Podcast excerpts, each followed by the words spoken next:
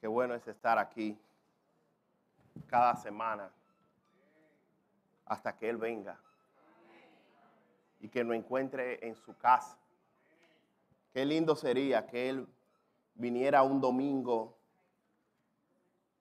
a las diez y media de la mañana, a las nueve y media, diez, y nos encontrara alabando su nombre.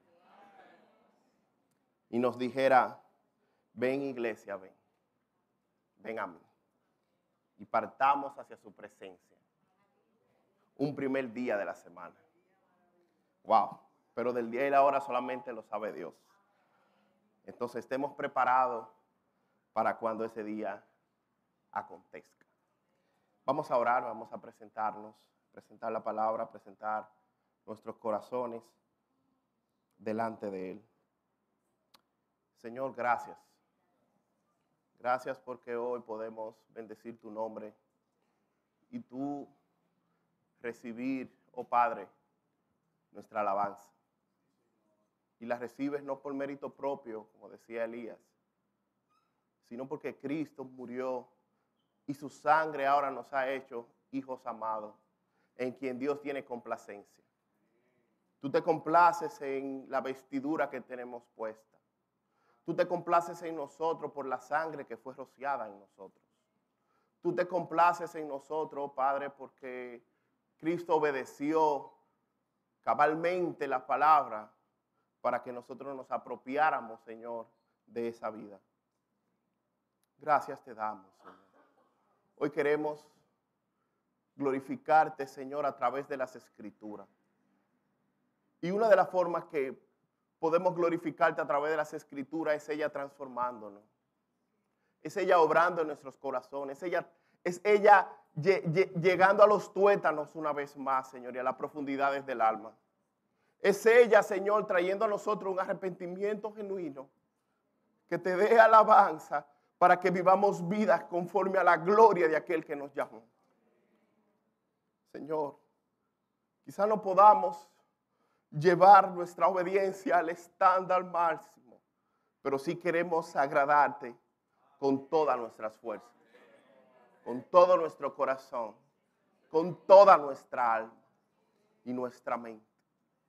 Por eso prepáranos, Señor, para ti y háblanos en esta mañana.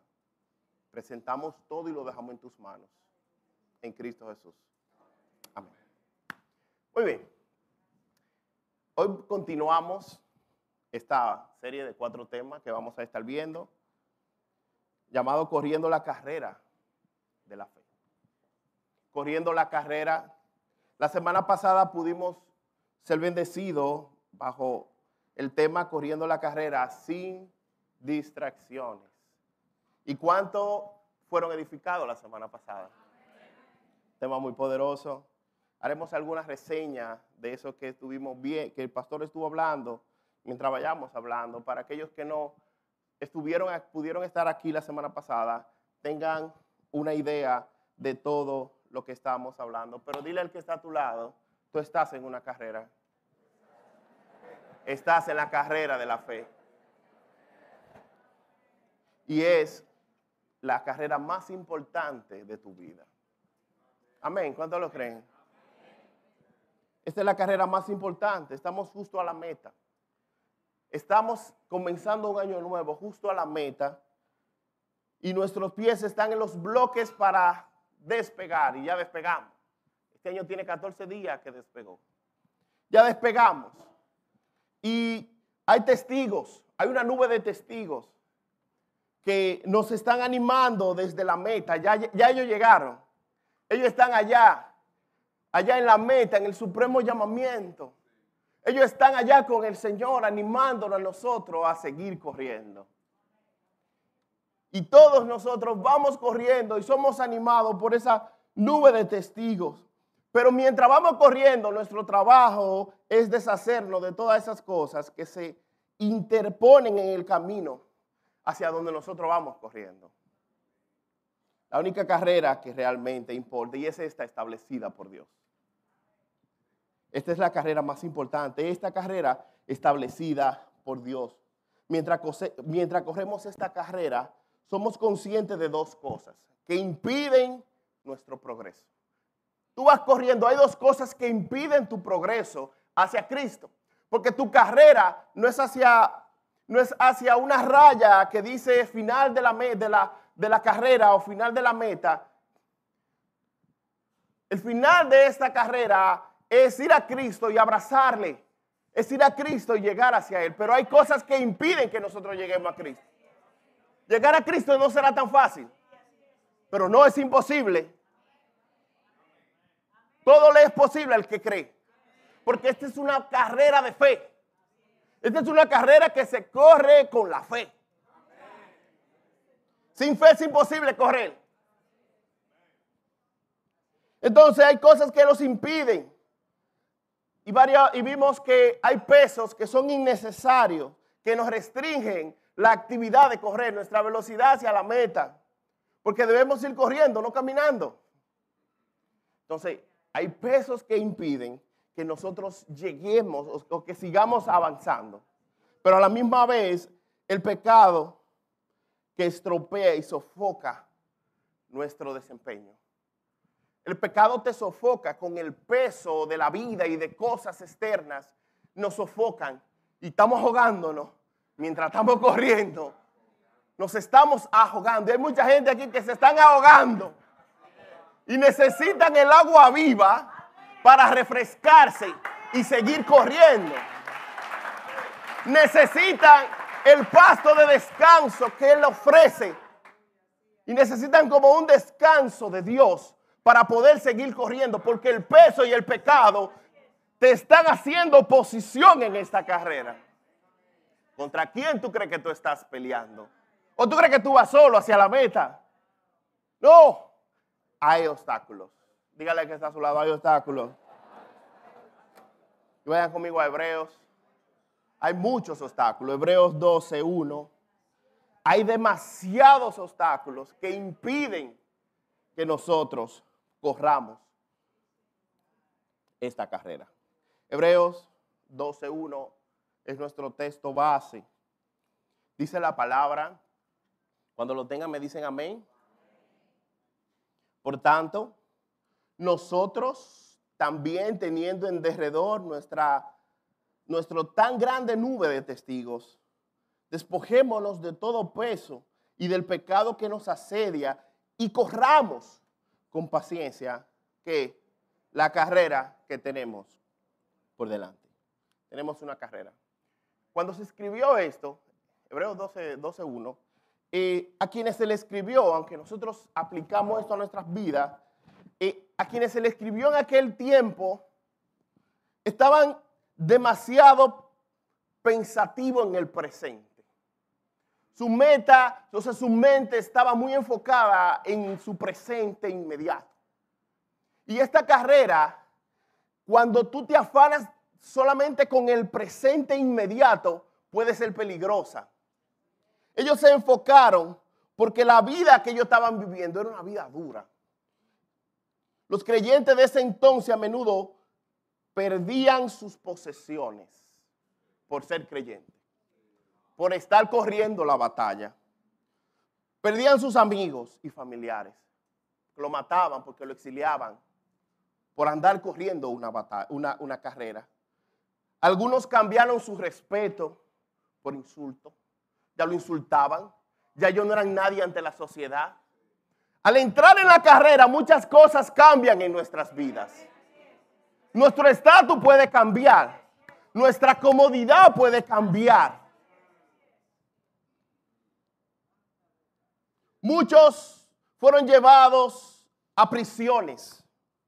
Muchos de estos creyentes estaban cansados de la persecución. Hoy a ti nadie te persigue para quitarte la vida, pero ellos estaban cansados de la persecución.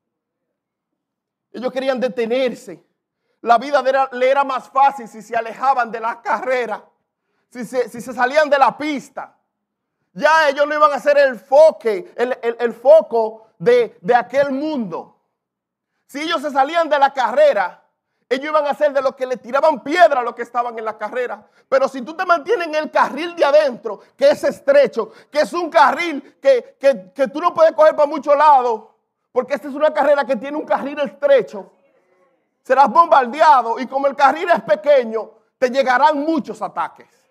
Tendrás que, tendrás que volarte todos los obstáculos. Porque no hay forma que en la misma carrera tú lo evadas porque el carril es muy, muy estrecho.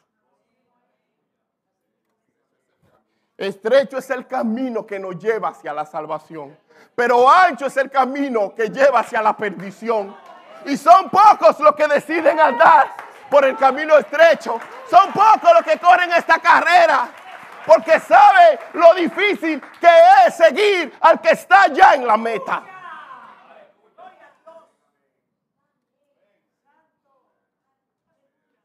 El escritor contextualiza esto de la carrera, contextualiza aquellas carreras olímpicas creadas por los griegos en el 776 antes de Cristo. La gente se, cuando iban a ver estas carreras, la gente se reunía en un gran estadio para mirar los corredores que corrían la carrera. Estos corredores llevaban una vida de disciplina, se entrenaban por años para correr en las competencias. Una carrera de 100 metros, que es la carrera hoy en día más importante en la Olimpiada, los 100 metros, por lo regular, ese laxus donde los corredores compiten para llegar dura menos de 10 segundos para terminarse esa carrera. Pero tienen que entrenar por años. Pero esta carrera de nosotros es peor. Porque esta es una, carrera de 10 segundos. Esta es una carrera de toda la vida. No se trata de que yo corrí muy bien los primeros 20 años. Se trata de que yo corrí bien toda mi vida. Pero, tan, pero a la misma vez yo me estoy entrenando para permanecer en esta carrera. Y me estoy disciplinando. Dígale que está a tu lado. Para, para correr esta carrera hay que tener disciplina. Esos corredores recibían una corona de guirnalda, se llamaba, le ponían una guirnaldita arriba al premio del que ganaba, pero en nuestra carrera podemos ganar todos. En esta carrera, como decía el pastor, no estamos compitiendo entre nosotros. Estamos del mismo bloque. Somos el cuerpo de Cristo. Nosotros vamos como un cuerpo, pero a la misma vez tú corres tu propia carrera en Cristo. Yo te puedo ayudar en tu carrera, pero no puedo hacerla por ti. O sea, te corresponde a ti correr tu carrera, aunque yo vaya animándote o el pastor vaya animándote o el que está a tu lado vaya animándote. Se necesita ánimo para correr esta carrera, porque no es una carrera fácil. El texto sigue diciendo que tenemos en, derredor, hablaba el pastor, una nube grande de testigos. O sea, y, otra versión dice, leía el pastor, por eso nosotros teniendo a nuestro alrededor tantas personas que han demostrado su fe. Tú estás corriendo una carrera que otros corrieron y que ya ellos demostraron cómo se hace. Y eso nos sirve a nosotros como motivación para correr esta carrera. Y yo puedo, el pastor hablaba, que podemos ver la vida de Abraham de fe y podemos decir, como Abraham creyó, yo puedo creer. Y por eso la Biblia está lleno de personajes. Pero estos, pero estos corredores que la Biblia muestra, no solamente muestran su gran desempeño en la carrera, sino sus caídas. Cuando cayeron, cuando se cansaron, cuando se salieron de la carrera. ¿Y por qué se salieron? Dios no omite el pecado de sus, de sus hombres y mujeres de la Biblia. Dios lo muestra para aquellos que van a correr en el futuro. Vean cómo se corre y qué no se debe hacer en la carrera.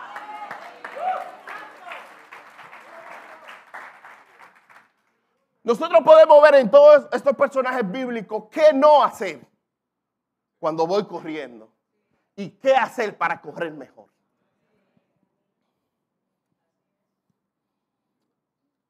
La Biblia dice, si ustedes van conmigo a Hebreos 11:32, vamos a ver sus carreras.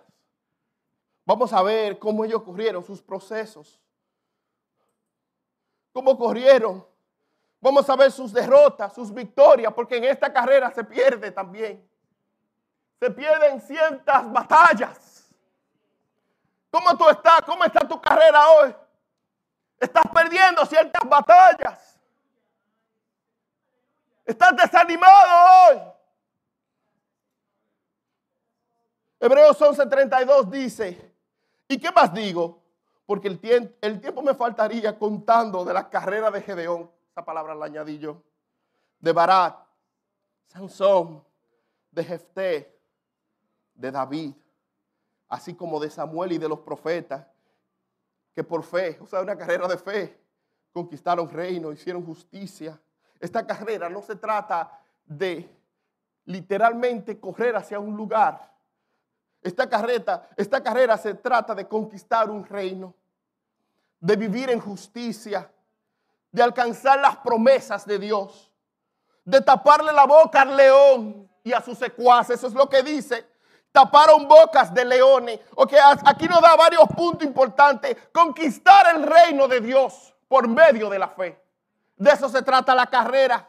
De hacer justicia, vivir para Dios. Un buen corredor es fiel a Dios. Un, un, buen corredor, o sea, lo que le está diciendo, que un buen corredor obedece la ley de Dios. Un buen corredor anda en santidad.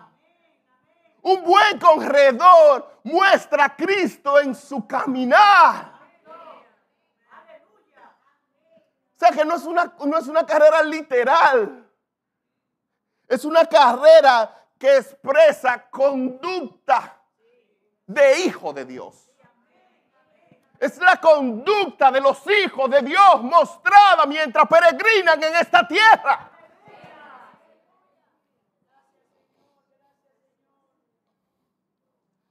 Apagaron fuegos, versículo 34.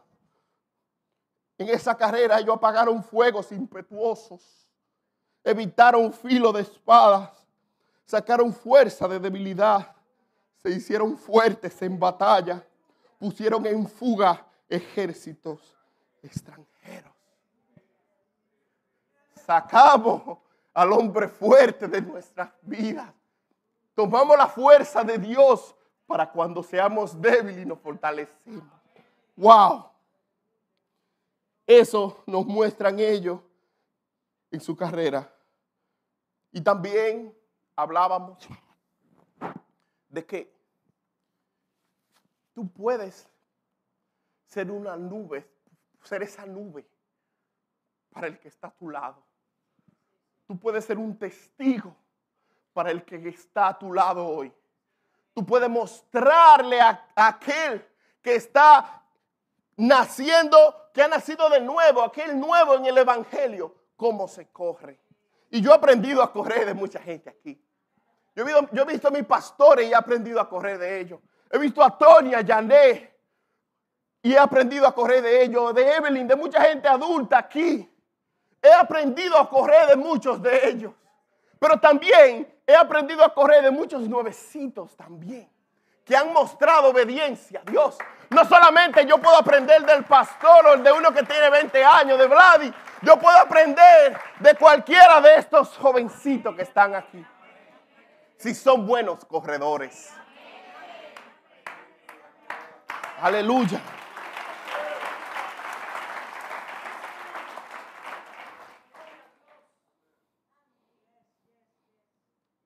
Hebreos leemos nuevamente 12.1. Por tanto, nosotros también teniendo en derredor nuestra tan grande, es una gran nube de testigos, dice luego, despojémonos de todo peso y del pecado que nos asedia. Dice, despojémonos de todo peso y del pecado que nos asedia. Hay que quitar, hay que quitar ese pecado para poder correr. Un atleta, y eso sí tenían esos atletas, no es como nosotros. Esos atletas, señores, eran personas finas, son personas finas, su cuerpo sea, están, a la, al día y no andan acostándose tarde. Son personas disciplinadas, como decíamos. O sea, son verdaderos atletas. No andan comiendo chicharrón, comiendo cosas en la calle, que una tripita, que una cosa. No, no, no, no, no, no.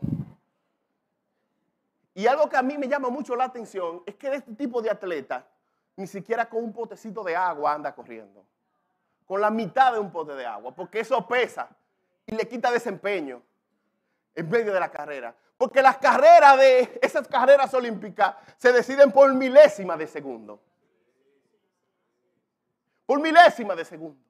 Y aquí el escritor lo está diciendo, corre de tal manera, tan enfocado, que tú vas a cuidar una milésima de segundo que pueda retrasar tu vida con Cristo. Trata de cuidar el Evangelio y tu vida con el Señor. Cada milésima cuenta en esta carrera. No se trata de perder el tiempo. Los días son malos.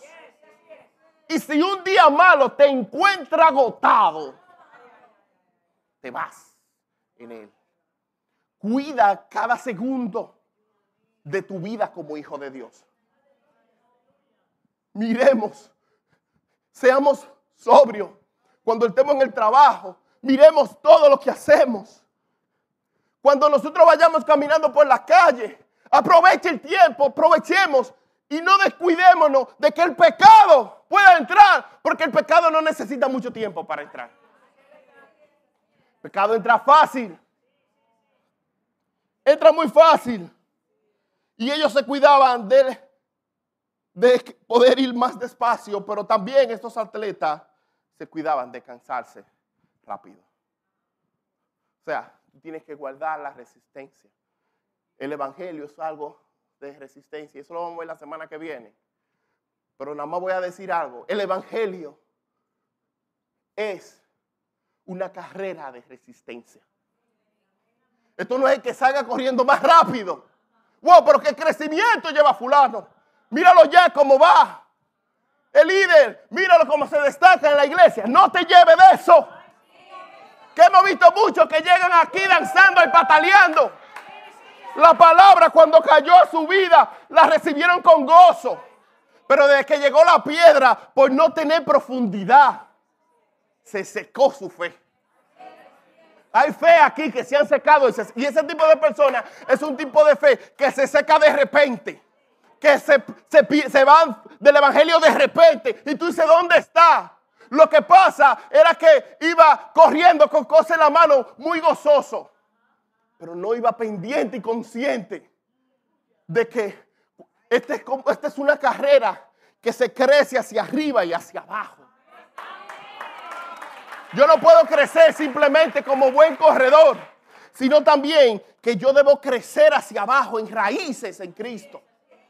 Para que esa palabra, para que esta carrera yo la pueda correr y la pueda terminar.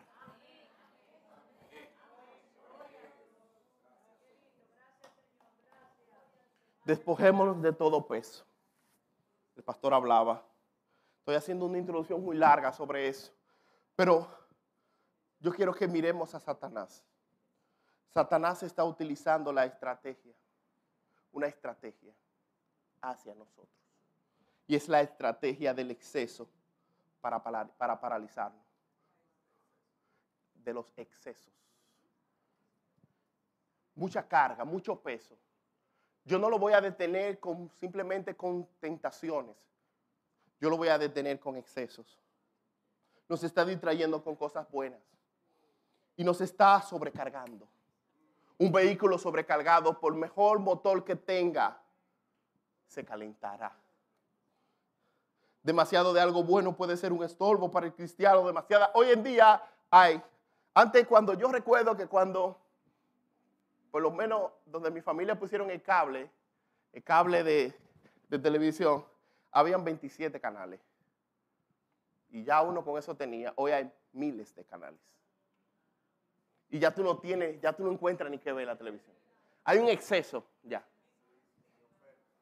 Hay muchas ofertas. Así también en el internet era, era lentico, ahora el internet vuela. Todo va rápido, señores. Satanás nos ha dado mucho de su cosmos. Y nosotros nos estamos apoderando mucho de lo del cosmos. Y eso nos está debilitando. Cosas buenas, cosas tangibles, cosas que tú puedes correctas, se están volviendo incorrectas. Y el día que Dios, tú estés delante de Dios, Dios te dirá, ¿qué te hizo retroceder en esta carrera? ¿Cuál fue el pecado por el cual no entraste a mi presencia? Y tú le dirás, Señor, fue por cosas legítimas que fui engañado. Y me cansé, Señor, me cansé de cargar. Y no pude seguir. Me entretuve. El Señor utiliza un, un versículo que me encanta. Se lo voy a leer. Escuchen eso. Ustedes lo conocen. Juan 15, 1 y 2. Yo soy la vid verdadera. Y mi padre es el labrador. Todo pámpano que en mí no lleva fruto, ¿qué dice? Lo quitará.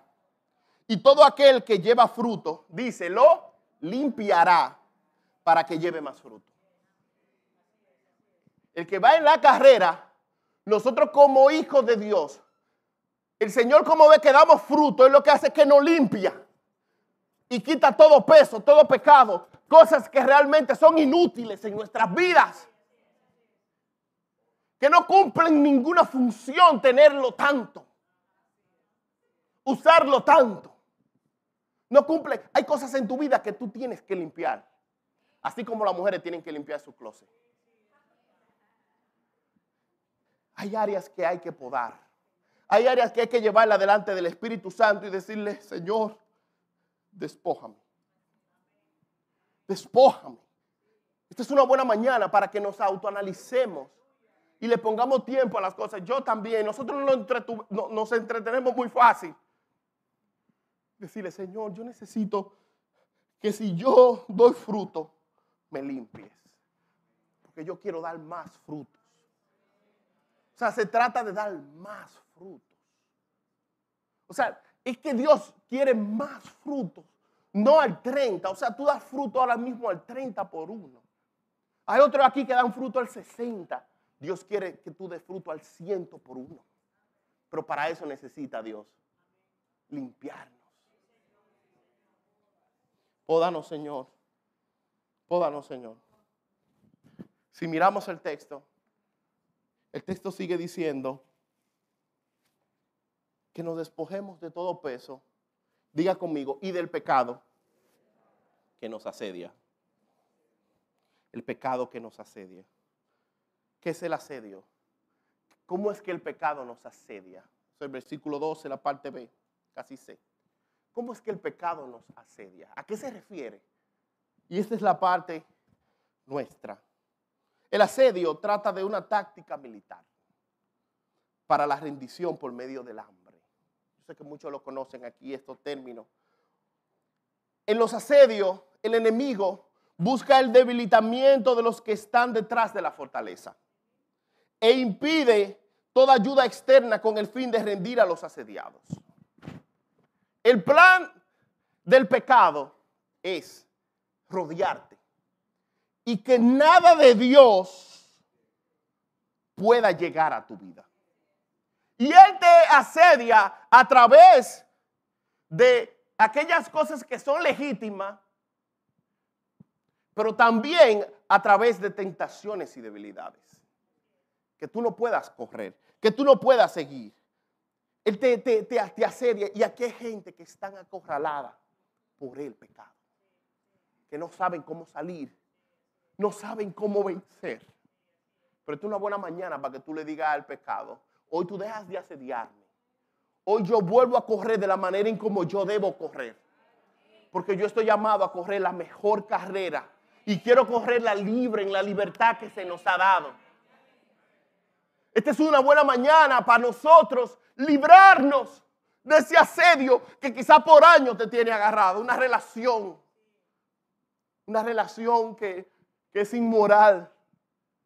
Amistades ¿Cuál es el asedio que hay en tu vida? ¿Qué te está debilitando? ¿Qué te está debilitando? Gálatas 5:7. si van conmigo, van a ver que esto no es nuevo. Este asedio no es nuevo. Gálatas 5, versículo 7. Dice la palabra. Vosotros, dígalo conmigo, vosotros corríais bien. ¿Quién os estorbó para no obedecer a la verdad? Vosotros corríais bien. Y a mí me apena este texto, porque me trae recuerdo mucha gente que corrían tan bien. Y nosotros lo veíamos caminar en el Señor de una forma tan gozosa. Y hoy ya no están corriendo. Pero también hay muchos de los que estamos aquí que estamos al detenernos. Hemos perdido el amor por Cristo, por la esperanza, por seguir hacia la meta. Hubo algo que estaba en el medio de la carrera que nos impactó de tal manera que nos quitó el ánimo, la fuerza y el deseo de seguir corriendo. También que corrían. Tanto que agradaba a Dios, que agradábamos a Dios. Tanto que nos deleitábamos en Dios. ¿Dónde está ese tiempo? En nuestras vidas el correr hacia Él, hacia su presencia, hacia su, hacia su gloria, el correr hacia su obra y, vivir en estas cosas era nuestro deleite. Porque ya ahora nos pesa. Porque nos cuesta más que antes. Porque hoy nos cuesta más servir a Dios que antes. Porque ya yo no soy el mismo. Yo estoy aquí no estoy corriendo igual. Hoy iglesia, Dios te llama a despertar. A obedecer nuevamente la verdad. Muchos a la verdad, como decía ahorita, llegan a Cristo y corren una carrera rápida, emocionada, en vez de correr más lento, pero enfocado. Lo primero que tú necesitas es comenzar y decirle a Dios, Dios, yo quiero más enfoque. Yo quiero correr más enfocado esta carrera. Yo quiero enfocarme más en la carrera que yo llevo por delante. Enfocarnos. Enfócate. El pecado te asedia. ¿Verdad? Te asedia, te rodea. Pero a la misma vez el pecado te enreda. Diga conmigo, enreda. El pecado te enreda y, se hace uno contigo. Porque el problema de no estar cerca de ti, el pecado quiere ser uno contigo. El pecado quiere trastornar nuestro carácter, nuestra personalidad. El pecado quiere salir en nuestra personalidad, como nosotros somos. El pecado quiere salir en nuestro carácter, como nosotros actuamos. El pecado quiere sobresalir en nuestro pensamiento, porque tal es el pensamiento del corazón, es esa persona. Que tú pienses nada más en lo inmoral, que tú pienses nada más en lo vano. El pecado se quiere ligar a ti de tal manera, enredarte de tal manera que al final lo que él busca no es ser uno contigo, sino dominarte. Él no quiere tener una relación contigo.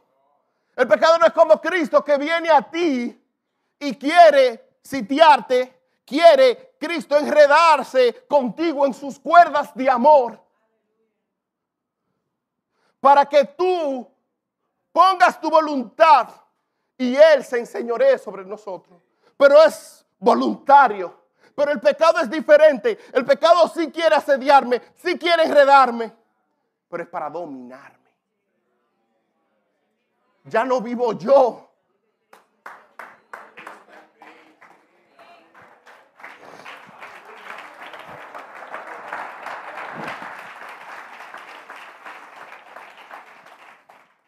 No era eso que yo iba a decir. Ya no vivo yo, sino el pecado que mora en mí. Pero está bien, gloria a Dios. Cristo vive en nosotros.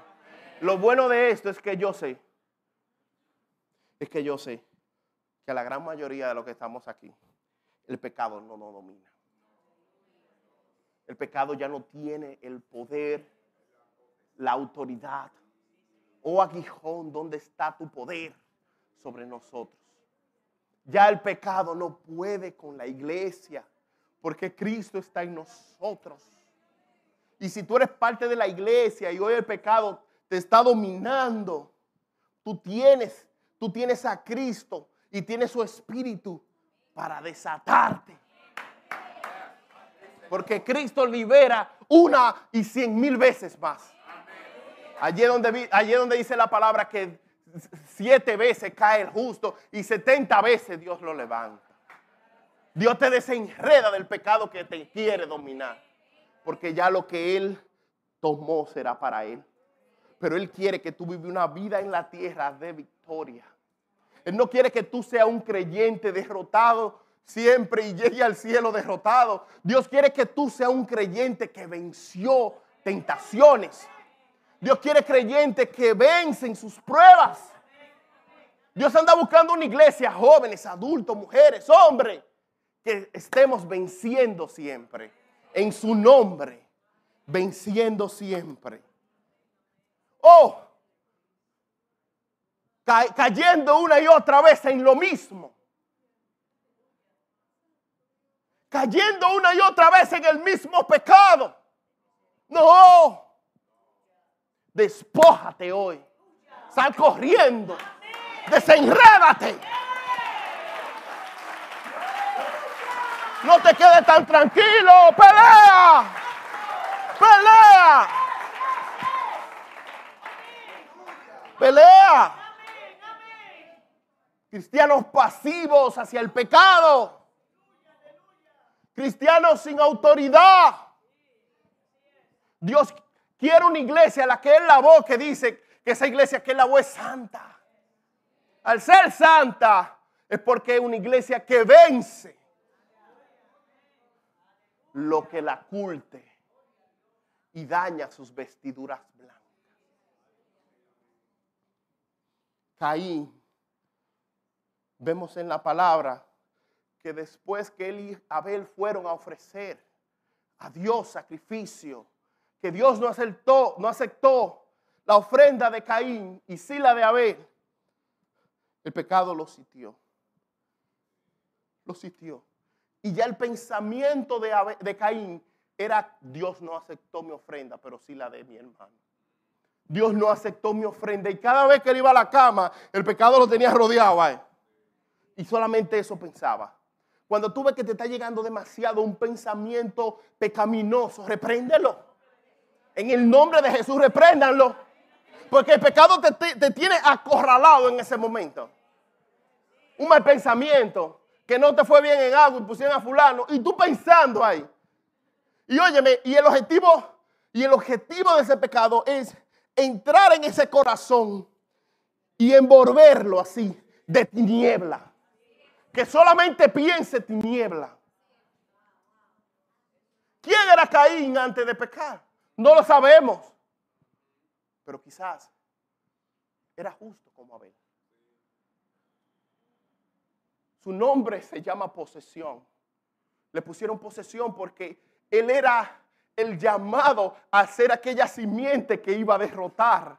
Según Eva, pues le puso, Adán y Eva le pusieron posesión él era el llamado a derrotar aquella simiente que es Cristo para pisarle la cabeza al diablo. Ese era Caín, posesión.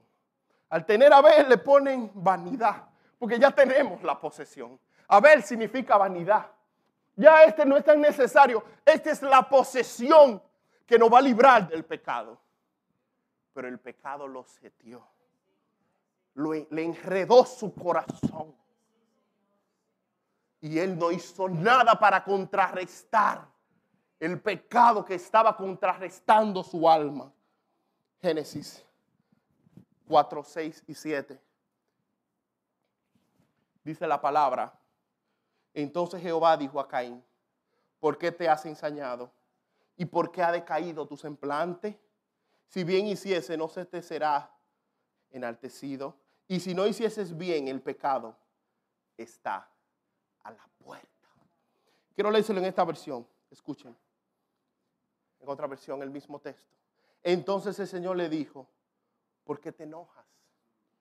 Y pones tan mala cara. Si, si ese es lo bueno, podrás levantar la cara. Pero como no lo hace, el pescado, el pecado está esperando el momento de dominarte. Sin embargo, Dios le dijo, tú puedes dominarlo a él.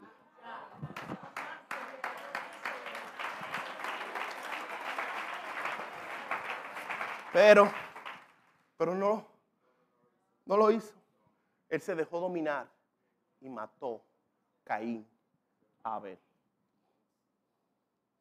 Tres cosas suceden cuando el pecado nos domina. ¿Qué sucedió en la vida de Caín cuando el pecado lo dominó? Génesis 4.9. Ahí está. Pueden ir a Génesis y quedarse en el capítulo 4. Rápido, por favor. Para que veamos tres cosas que suceden cuando el pecado nos domina. La primera está en Génesis 4.9 y dice la palabra, y Jehová dijo a Caín, ¿dónde está Abel tu hermano? Y él respondió, ¿qué dijo? No sé, soy yo guardia de mi hermano. Lo primero que sucede cuando el pecado no domina es que mentimos para encubrirlo. ¿Dónde está tu hermano? No sé. ¿Soy yo guarda de Abel para, para estarlo cuidando? No sé. ¿Tú lo hiciste? No, no, no fui yo. ¿Y el dinero que estaba ahí? No, no fui yo.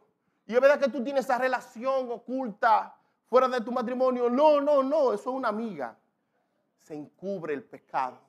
Cuando el pecado te domina, el pecado no quiere salir a la flote y te utiliza a ti como su salvavidas para no salir. El pecado te usa como, como pared para encubrirse detrás de ti. El pecado utiliza tu boca para que no hables de él. El pecado utiliza tus miembros para usarte. Utilizas tu corazón para ensañarse y allí albergarse.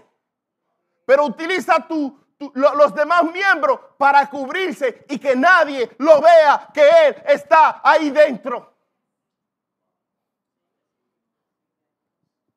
A Dios quiso engañar.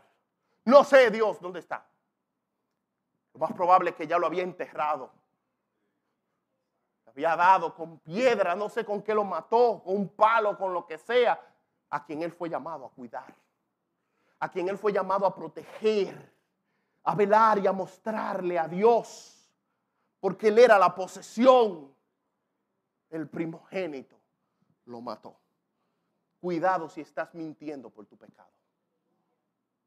Lo segundo que hace el pecado cuando nos domina es que nos impide tener un verdadero arrepentimiento. Génesis 4:13. Génesis 4:13 dice, y dijo Caín a Jehová, después que Dios le dijo que él iba a ser forastero, grande es mi castigo para ser soportado. No hubo arrepentimiento. En el corazón de Caín no hubo arrepentimiento. La Biblia dice que, que el pecado es muerte, lo que Caín merecía era morir como Abel. Ojo por ojo y él merecía morir. Y Dios lo único que en su misericordia lo desterró. Pero él debió pedir auxilio. Señor, yo quiero volverme a ti. El problema de cuando el pecado te domina es que se te hace difícil reconocer tu pecado.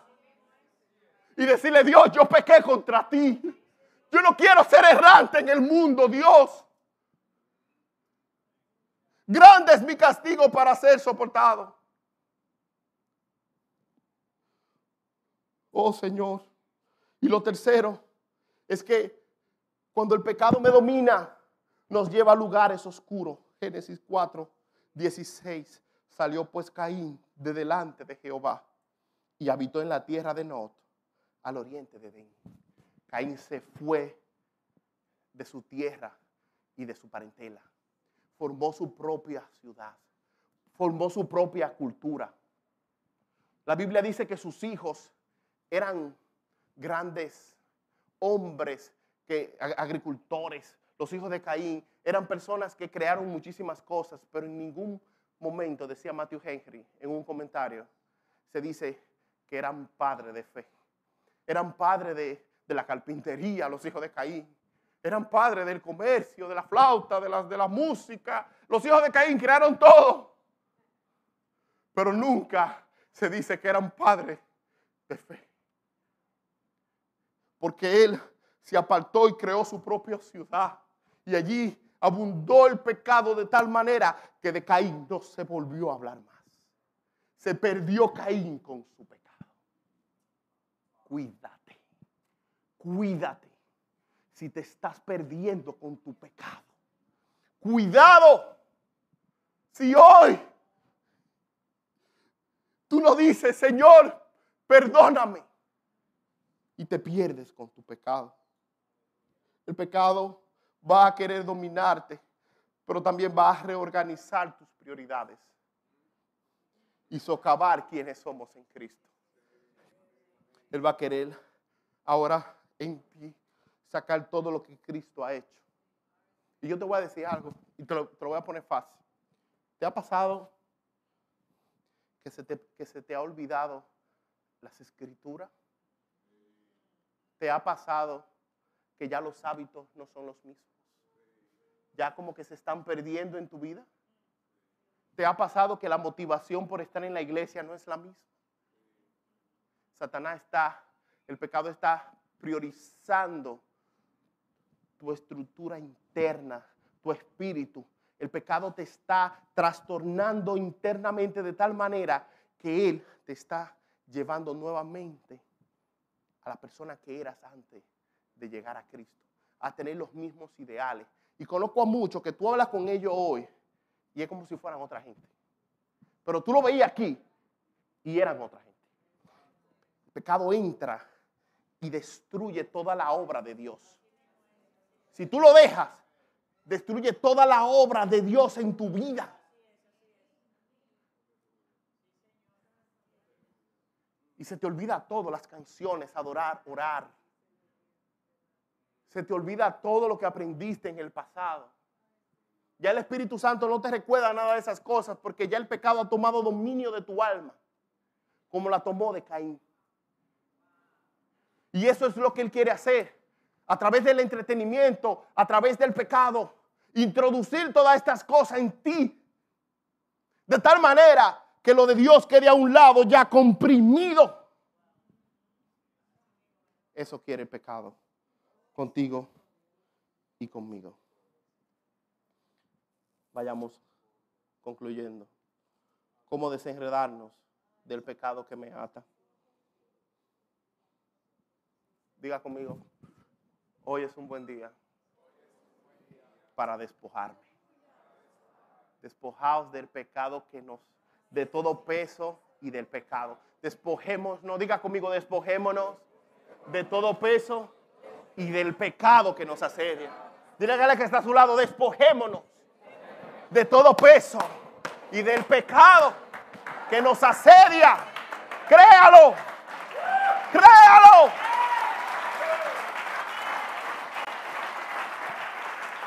Créalo. Al que cree todo lo posible, no importa lo profundo que el pecado te haya llevado, hasta allá va Cristo nuevamente. Ya no hay amor por Cristo, hasta allá va Cristo a llevarte el amor que necesitas. ¿Qué has perdido?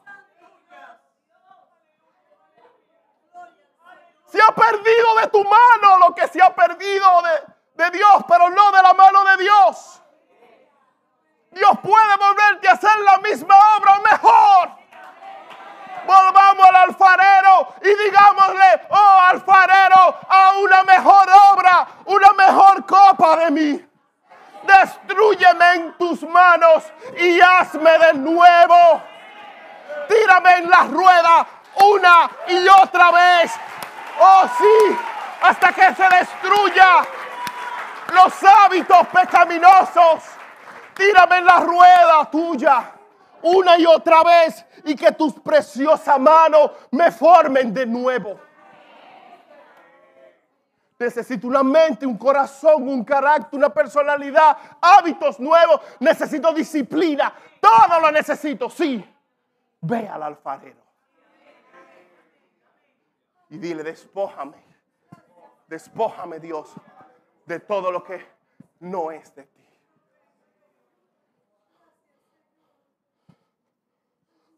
Como aquel granjero que sale al campo a sembrar.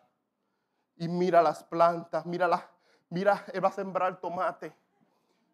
Y él ve que el campo está cubierto de mala hierba y decide, dice, sería bueno sembrar con esa mala hierba porque a mi cosecha de tomate no le pasará nada. No, no, hay que despojar la tierra, hay que ararla, hay que limpiar toda esa mala hierba. No siga corriendo lleno de pecado. Es tiempo de despojarse. Despojémonos, hermano. No siembres, no sigas sembrando aquí. Hoy tú estás sembrando la palabra en tu vida. Esa semilla del pecado la está, las aves, la ahogan, la vanagloria y todas estas cosas están ahogando la palabra y no se te queda nada. Se está ahogando. Se está ahogando la palabra. Te voy a dar unos consejitos rápidos.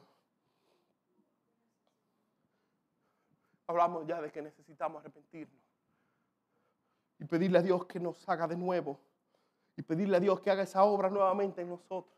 Porque la obra que, ha, que ha formado el pecado hay que destruirla.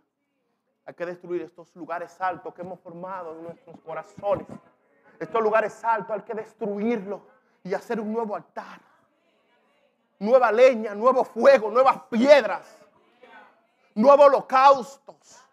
Necesitamos un altar nuevo en nuestros corazones. Arrepentimiento, un pueblo arrepentido que vaya al rostro de aquel que tiene el poder para perdonar. Los consejos que te doy si estás en pecado, sé responsable ante alguien, háblalo. No te quedes callado.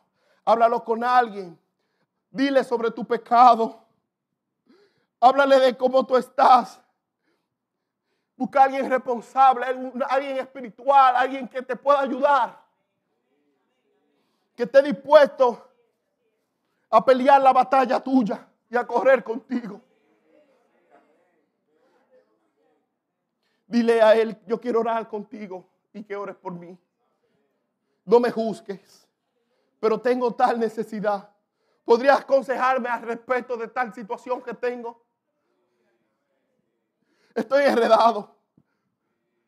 Consulta. No te quedes callado. Otra cosa que puedes hacer también es reemplazar el pecado con algo que te acerque a Dios. Reemplazar el pecado con algo que te acerque a Dios. Tienes amistades malas, buscas amistades buenas. A los grupos, cámbialo. Cambia, o sea, es que hay que cambiar de forma de vida. Es que tú no puedes agradar a Dios con el mismo estilo de vida. No te puedes arrepentir y mantener el mismo estilo. Hay que remover todo, güey. Despojarse es cambiar todos los hábitos, es cambiar todos los horarios, es si es necesario cambiar de trabajo, cambiar de ciudad. Hay que ser decidido. Pero hay que cambiar, para cambiar, para, para alejarse del pecado. Hay que ser una persona decidida. Como decía alguien, si eres tacaño, si eres codicioso, si, si, tu problema es la codicia, entonces sé generoso. Da, comienza a dar y la generosidad comenzará a nacer. Si tú eres una persona iracunda, si tu carácter es iracundo, si hablas mal y eso es lo que te tiene hundido en el pecado, tu carácter, tu mala forma, comienza entonces a orar por personas y a bendecir. Aquellos que tú maldices, aquellos que te maldice, bendícelo. Comienza a interceder por esa persona. Comienza a escríbele un mensajito a esa persona y dile lo importante que es para ti. Comienza a, cambiar lo malo por lo bueno vence con el bien el mal. O sea, cambia los hábitos. Por último, en esta carrera que vamos corriendo, recuerda que Cristo ya triunfó. Ya triunfó. Lo más lindo de esto es que ya Él triunfó. Ya Él venció. Recuerda que ya Él venció. Entonces comencemos a anhelar. Aquellos que están corriendo, es un consejo para ustedes. Y aquellos que están perdiendo la batalla, también es un consejo para ustedes. Comiencen a anhelar aquel día donde el pecado saldrá de sus vidas para siempre. Comiencen desde hoy a vivir como si ya aquel día hubiese llegado. Cada vez que te despojes del pecado, recuerda que se eliminan impedimentos en tu carrera. Cada vez que vences un pecado, impedimentos se quitan para que sigas corriendo. Cada vez que nos despojamos del pecado, nuestro potencial para irrumpir en el reino se expande. Podemos ser personas que pueden impactar más el reino de las tinieblas y traerlos hacia el reino de Dios. Dios siempre utilizó personas santas para servir, personas limpias para ministrar.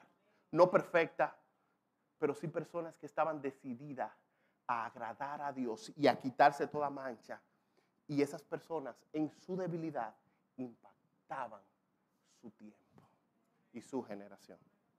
Vamos a orar.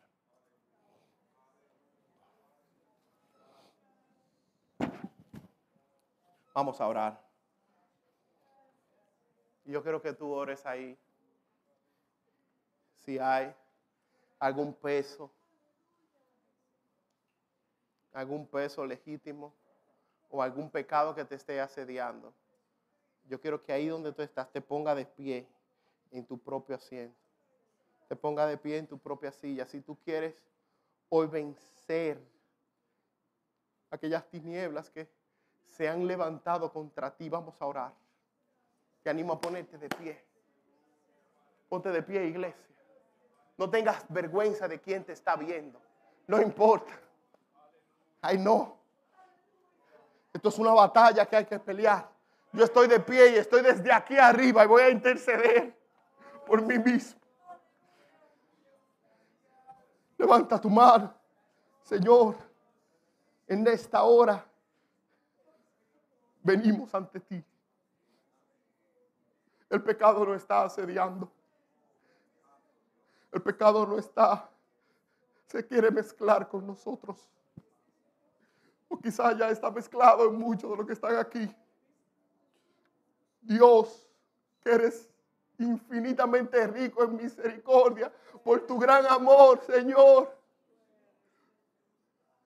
Desarraiga de mi hermano, de mi hermana, de mí mismo el pecado, el peso que en esta hora está impidiendo que seamos esa versión de Cristo que tú quieres que seamos.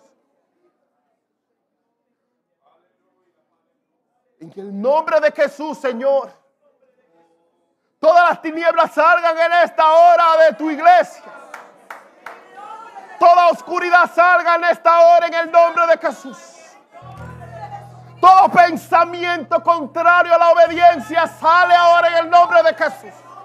Aquellos que viven doble vida en el nombre de Jesús en esta hora, oh Señor, tú vences esa doble vida. En el nombre de Jesús, lo que necesitan que tú pongas carbón encendido en su boca. Ahora tú traes el carbón y lo pones, Señor, en el área necesitada.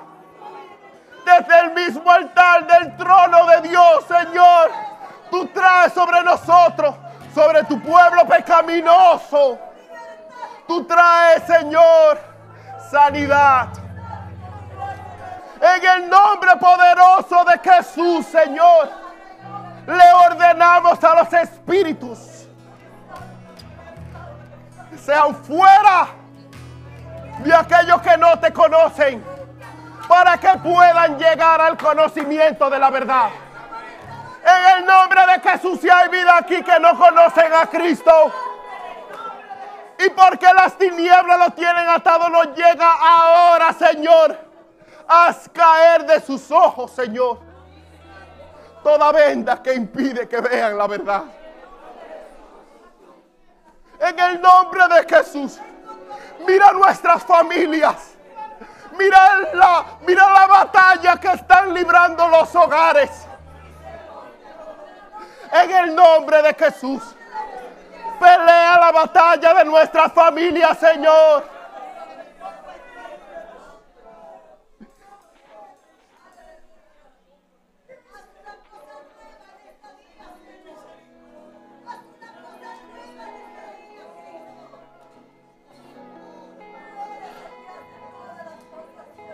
Nombre de Jesús.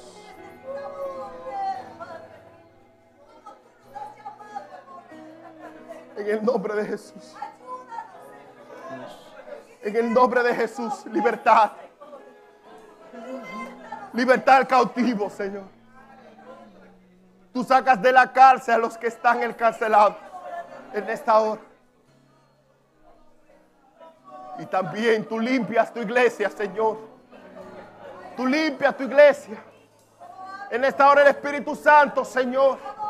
Rogamos para que morde los corazones que estamos aquí. Para que te muevas, oh Espíritu Santo, te damos la libertad. El pecado no podrá asediar, pero donde llega el Espíritu del Señor hay libertad. Donde llega el Espíritu del Señor, que es el Señor mismo, hay libertad. La sanidad de Cristo, recíbela en esta hora. Nuevas fuerzas para correr la batalla, recíbela en esta hora. Libre para correr, para danzar delante de su presencia, Señor. Sí. Aleluya. El Espíritu Santo te trae aguas frescas, aguas frescas, lluvia temprana, la tardía. Hoy llega sobre tu pueblo, Señor. Si tu pueblo está dormido, hoy se levanta. Se levanta, Señor, como el águila.